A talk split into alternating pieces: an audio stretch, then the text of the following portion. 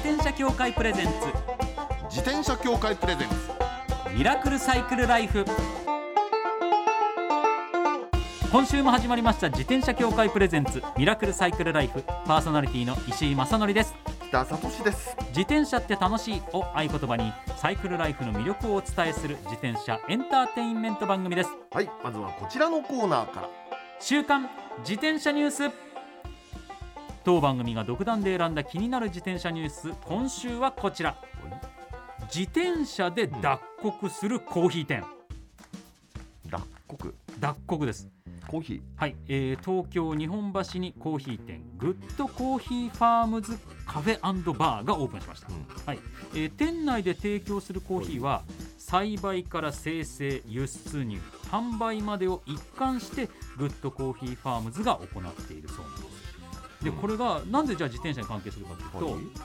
そのコーヒーってあるもともとこう赤い実なんですよ。あそうそうそう赤いですよね、はい。なんか綺麗なんですよね。はい、うん。それを脱穀してあの生豆って緑色の豆になるんですけどでその緑色の生豆を焙煎して黒くなってくるんですよ、黒い僕らがよく知るコーヒー豆なんですけど、うんでその脱穀の過程を自転車。あなるほど。あそういうことね。はい。あ私またね自転車ぐるぐる回してなんか上からこう入れて下からこう出てくるっていうの話でなんかコーヒーミルみたいな話かなと思ってたんだけどミルじゃないのね、もっと結構手前の段階ですね。はい。へそえれでこう天日とかでこう自然乾燥させてとかっていう工程を経てあの木豆としてこう入ってくるんですけどはい。その脱穀の段階を自転車で行うとへえこれまたなんでってもうエコっていうよりエコにっていいうことなんでしょうね。まあやっぱり結ど。構コーヒーのその工程って多くて、まあ、コーヒー好きなんでそうそうそう。大変なんですけど、ん。それやっぱり今自然な流れでやれるようにしたりこう流通の問題とかもいろいろあって。そうい。そうのいろいろこう変わってきてるんですよね。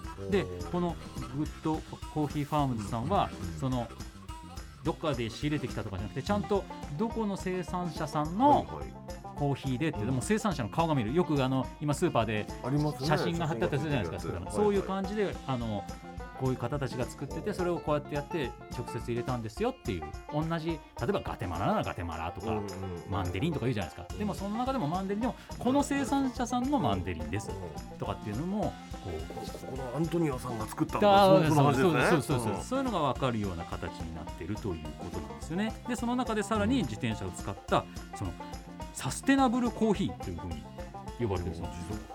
はい SDGs ですよ。やっぱ自転車こういう形でも SDGs に貢献しているという。本当ですね。ちょっとこれだ日本橋ですからね。はいはい。自転車で散歩で行ってパッと飲むには最高ですから、ねえー皆さんもぜひお越しいただければと思います。はい。以上週刊自転車ニュースでした。この後は先週に引き続きザ・コレクターズの加藤久志さんをお迎えします。自転車協会プレゼンツミラクルサイクルライフ。この番組は自転車協会の提供でお送りします転車協会からのお知らせです。スポーツ用自転車の場合きめ細かいメンテナンスも必要ですね。だからしっかりとした技量や知識を持ったスタッフのいるお店でお買い求めいただくことがとても大切なんです。そこで誕生したのが SBAA プラスです。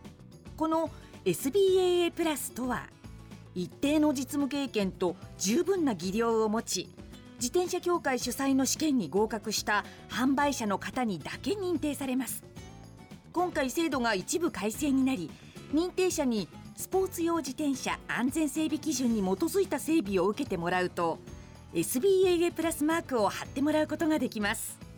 だから SBAA プラスマークはしっかりとしたメンテナンスを行った安全安心の証と言えます。SBAA プラス認定者のいるお店でメンテナンスを受けて快適なサイクルライフをお楽しみください。SBAA プラスについての詳しい情報は自転車協会 SBAA ホームページ SBAA-bicycle.com まで。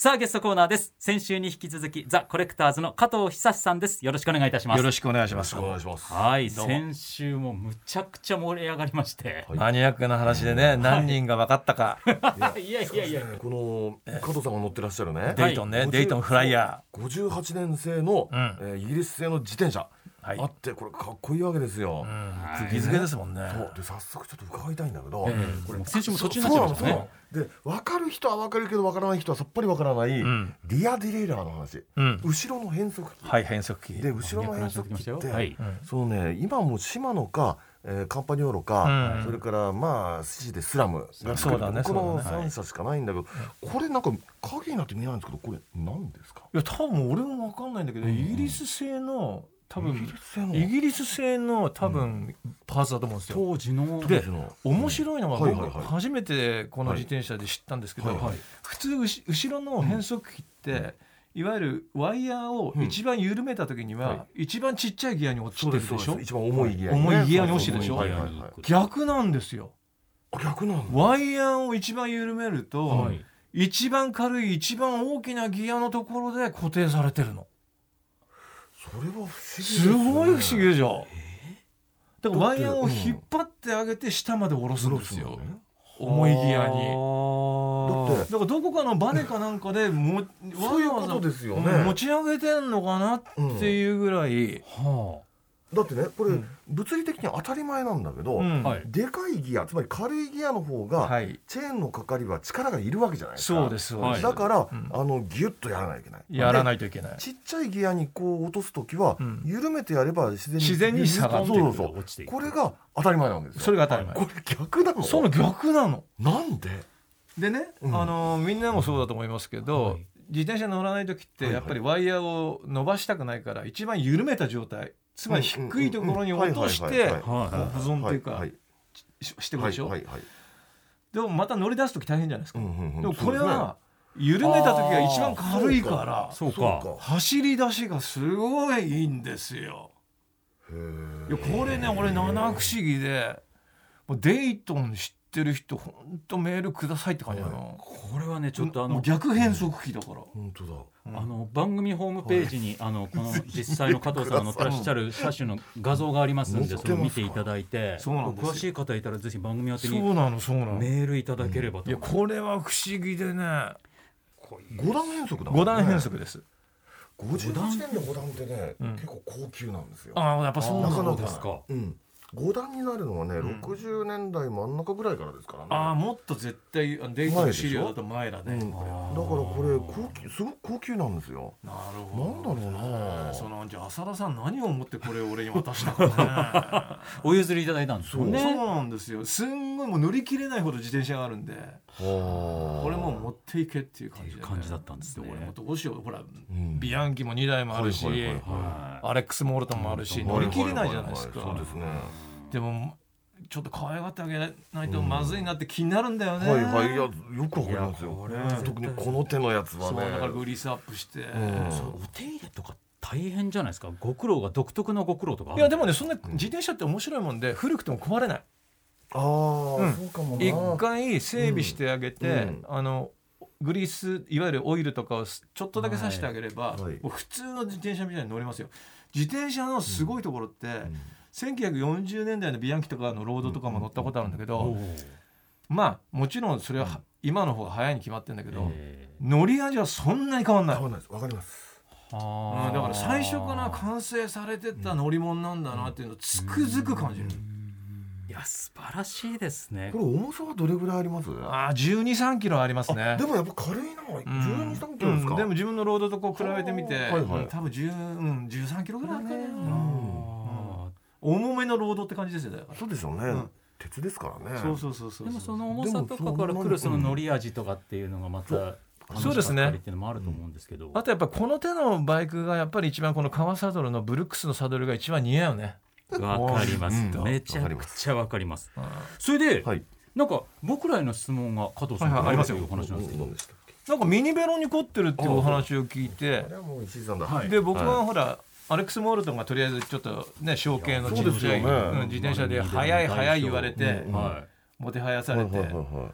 乗って、まあもちろんいい自転車なんですけど、はいはい結局は普通のロードの方が早いっす。そうはい。し、はい。楽だし いやいやいや。だからミニベロとかうんどうなの？ってなんか買う意味あんの？っていう。ああだからもう全く別の楽しみって感じですよそうですねね。あどうどういう楽しみがあるんですか？ミニベロには。これまた難しいのが、うん。マウンテンバイク、はい。ロードバイク、うん。はい。えークロスバイク、うん。グラベルロードとか、ありますえーランドナーストルティーフとかはいいろいろあるんですけど、ありますね。それと同じようにミニベロってくくっちゃうと分かんなくなるんですよ。なるほど。えっと、ミニベロってタイヤが小さいってくくりなんで、マウンテンバイク的なミニベロもあれば、はい。えークロスバイク的なミニベロもあっる。はいて、分かってます。とかっていうことの中でだから速いミニベロある程度速いミニベロももちろんあるって感じ。なるほど。すごいゴリゴリロード寄りなミニベロとかもあるんですよ。まあそうだろうね。はい、でそれだともちろん速いは速いです、はいはいはい。ある程度それでブルベとか出ちゃう人もいてと。かっていう世界もあってっていう意味で言うと、でもそれならまあロード乗った方がもともとロード乗ってたらロードの方がいいだろうって話になるしっていうと、まあ、例えば folding bike だと、うん。まあ、折りたためるうん旅に持っているっていう。良さがあったり、うん。あとやっぱりミニベロだとうん。一番僕個人としては、うん。まあ、僕も folding が好きなんでなるほど。あれなんですけどあんまり畳めないミニベロってあんま持ってないんですけど数多くないんですけど、はい。やっぱりこん東京とかだとうん。細かい道入れるっていうのが一番大きいです、あー。そのやっぱりゆったりもうちょっとロードよりゆっくり走りたいっていうことでうん。デイトうん。ンえデイトンですねえデイトンを乗ってらっしゃるんですけどやっぱタイヤの大きいのだと細かい路地入ろうとはならないじゃないですか。ああまあそれはないね。まっすぐ走りたくなるっていう。それはミニベロだと細かい路地いろいろ入りたくなる入りやすくなるね。でそうすると、うん。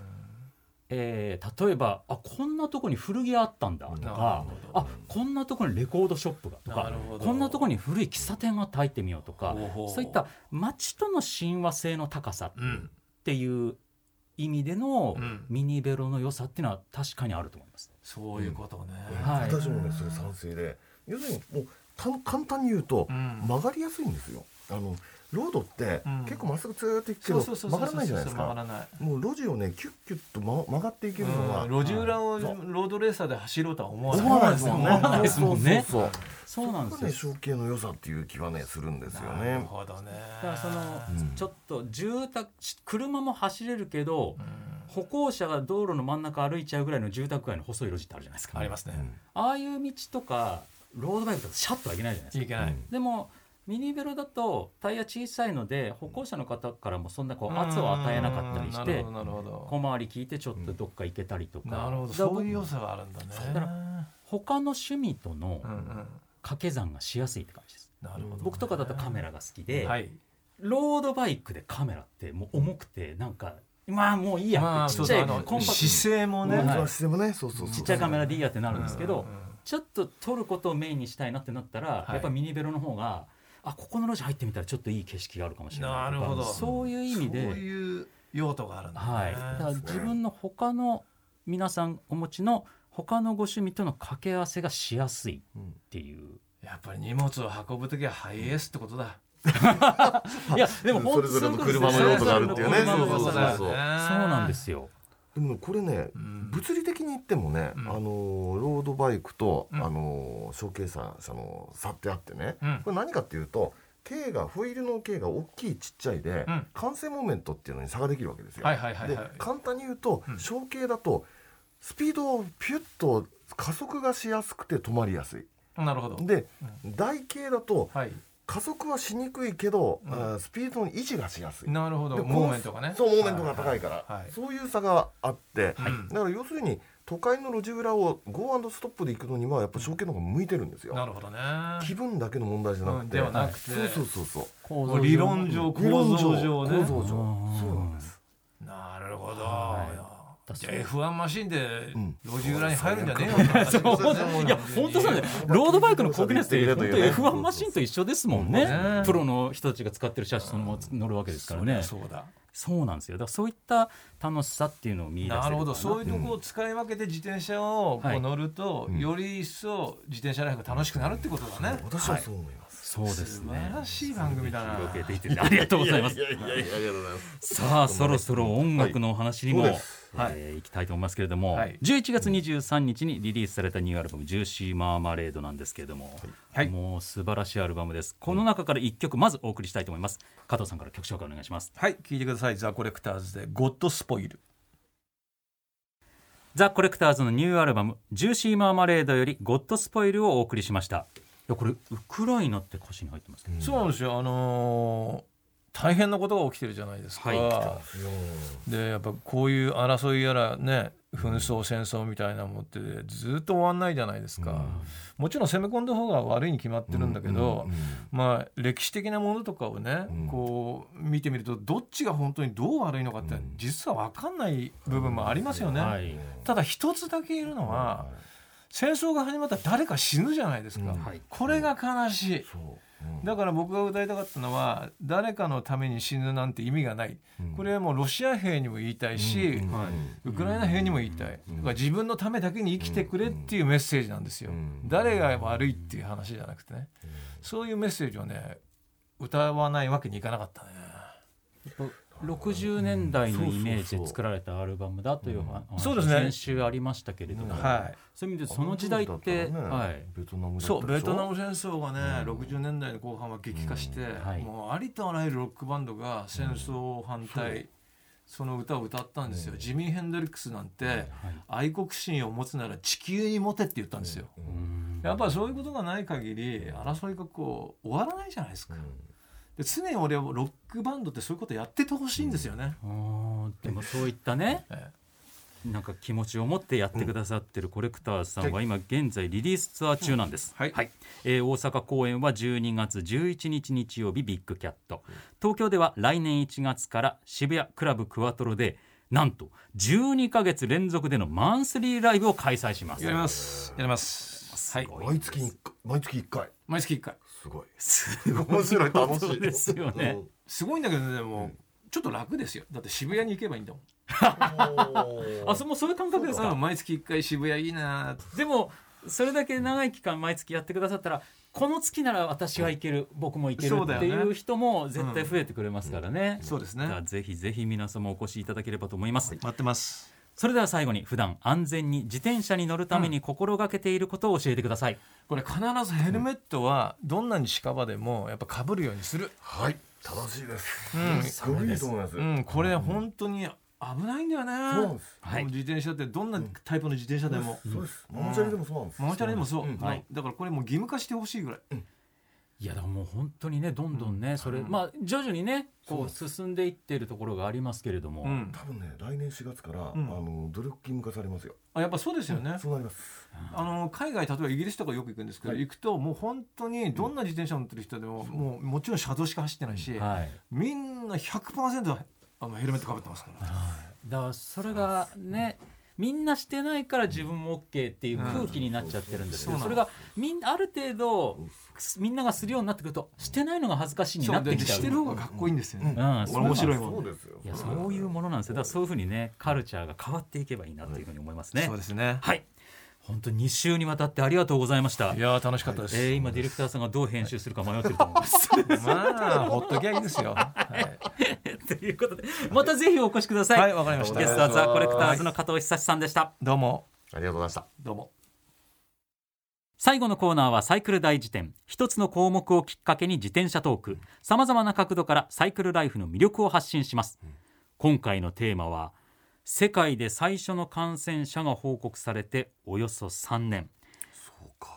コロナによってサイクルライフがこう変わったというテーマでお話したいと思いますいやいやいや。引田さんはどう？あのね変わったんです。でも3年も経ったかっていうのはねもうありますけどね。まあコロナとずっと一緒に人類生きてきたっていう気がしますけど、はい。あのね世界的に言ってねコロナによって自転車の需要ってすっごく増えたんですよ。はい。爆増したんです。これ本当の話で、でところがねその自転車の需要が増えたけど供給が全く追いつかないっていうのがね。今に至るまでのはい。世界の状況なんですよね。はい。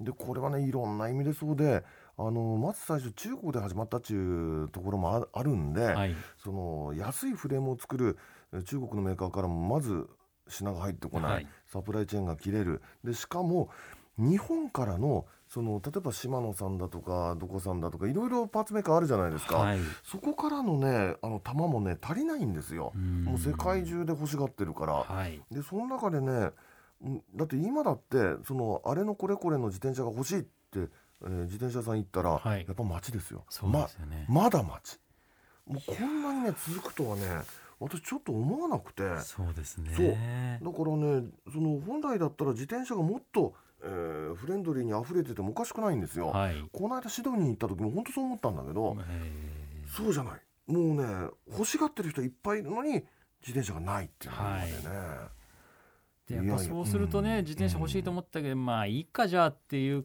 人も現れてしまう可能性もあるわけですもんね。そちょっと悲しくてね。だうん。って実際自転車乗っちゃえば welcome to 自転車 world で、はい。で新しい世界開けたわけですよ、ええ。コロナの次の。はい。それがねなんか今のところうまくいってないっていうのが今な気がしましてそうですね。それがまあおよそ3年経って、うんそのコロナとの付き合い方が見えてきてう。んそのはい。ゼロコロナっていうは話じゃなくなってきてるし、社会がどうやってコロナとこう向き合っていくかっていうのが見えてきた中で、今後その自転車のあり方がここからがもしかしたら勝負かもしれないですよね。実はねだからねやっぱり自転車っていうのはあの3密にならないっていう意味もあるけれど、えもう一つねそのベースの体力を鍛えるっていう良さもあって実は今こそ今こそ乗ってくれっていうそうですね。すこれがだから自転車の供給がだんだん徐々に追いついてきた時に、うん。えーどういうふうに変わるか。そこの時にぜひ自転車皆さんに乗ってもらいたいっていうのを僕らがどれだけ PR できるかっていう部分なんかねもあるかもしれないですね。以上サイクル第一点でした。自転車協会からのお知らせです。街ではライト自体がついていない自転車やブレーキをかけてもちゃんと止まらない自転車を多く見かけます。これって安全面から考えるととても怖いですよね。そこでみんなが安全な自転車に乗れるよう自転車協会では自転車安全基準を定めました。そしてその基準に適合した自転車にだけ貼られるのが BAA マークなんです。自転車活用推進法のベースになっている交通政策基本計画では BAA マーク自転車の普及を推進することも謳われています。つまり BAA マークは国も認めた自転車の安全安心の目印ということですね。自転車をお買い求めの際は BAA マークが貼ってあるかぜひチェックしてみてください。BAA マーク自転車で交通ルールを守って安全安心なサイクルライフを。BAA マークについての詳しい情報は自転車協会 BAA のウェブサイトまで。ミラクルサイクルライフそろそろお別れのお時間です。やっぱり還暦過ぎてるってことに驚きがあるじゃないですか。はいで35周年ですよ。それであれだけ精力的に活動されていてで乗ってる自転車楽曲世界観がうん。うん35年間強固に守りつつ絶対35年あったら何かいろいろ人って変わるじゃないですか。本当そんな感じですすごいですよね。稀有な方たちだと思いますよ。絶対変わりますもんね。いやそれをこう守ってくださってそれをちゃんとサイクルライフにも落とし込んでくださってて、でそう番組はい。ホームページに加藤さんの自転車の画像載っております。ちょっとそれ見て加藤さんも俺もいくら調べても分かんないことも多かったからぜひ知ってる人は教えてほしいっておっしゃったのであの知ってる方ではぜひメールください。はい。よろしくお願いします。ぜあまりにマニアックな自転車。どうなのかよくわからないですよね。はい。情報をお待ち申し上げております。そして番組ではさらにマイ自転車ニュースサイクリストあるある自転車脳内 BGM 募集中です忘れられない愛車の思い出も大歓迎。採用の方には番組オリジナルステッカーを差し上げます。メールアドレスはすべて小文字でサイクル -r アットマーク tbs.co.jp cycle -r アットマーク tbs.co.jp までお待ちしております。お待ちしてます。それではまた来週お会いしましょう。お相手は石井正則と北里志でした。自転車協会プレゼンツミラクルサイクルライフ。この番組は自転車協会の提供でお送りしました。